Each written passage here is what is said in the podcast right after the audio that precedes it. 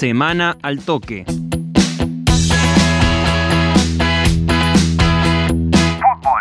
Primera Nacional. Llegó el sexto refuerzo para el Celeste. Guillermo Farré cerró su incorporación a estudiantes tras un último paso por Mitre de Santiago del Estero.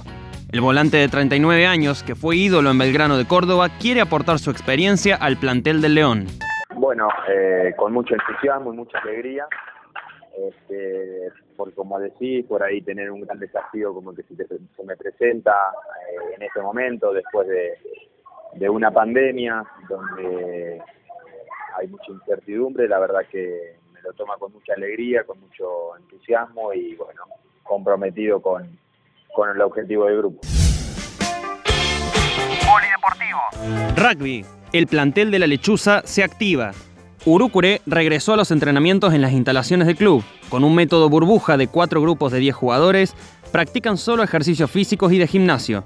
Carlos Becerra, head coach del plantel, se mostró entusiasmado por el retorno muy contento y bueno, sobre todo no por pensando en la parte física y todo, que por supuesto nos interesa, sino pensando en liberar cabeza, de estar juntos, volvernos a ver y volver a retomar, digamos, con alegría el deporte este que, me hizo muy duro de dejarlo este año, ¿no?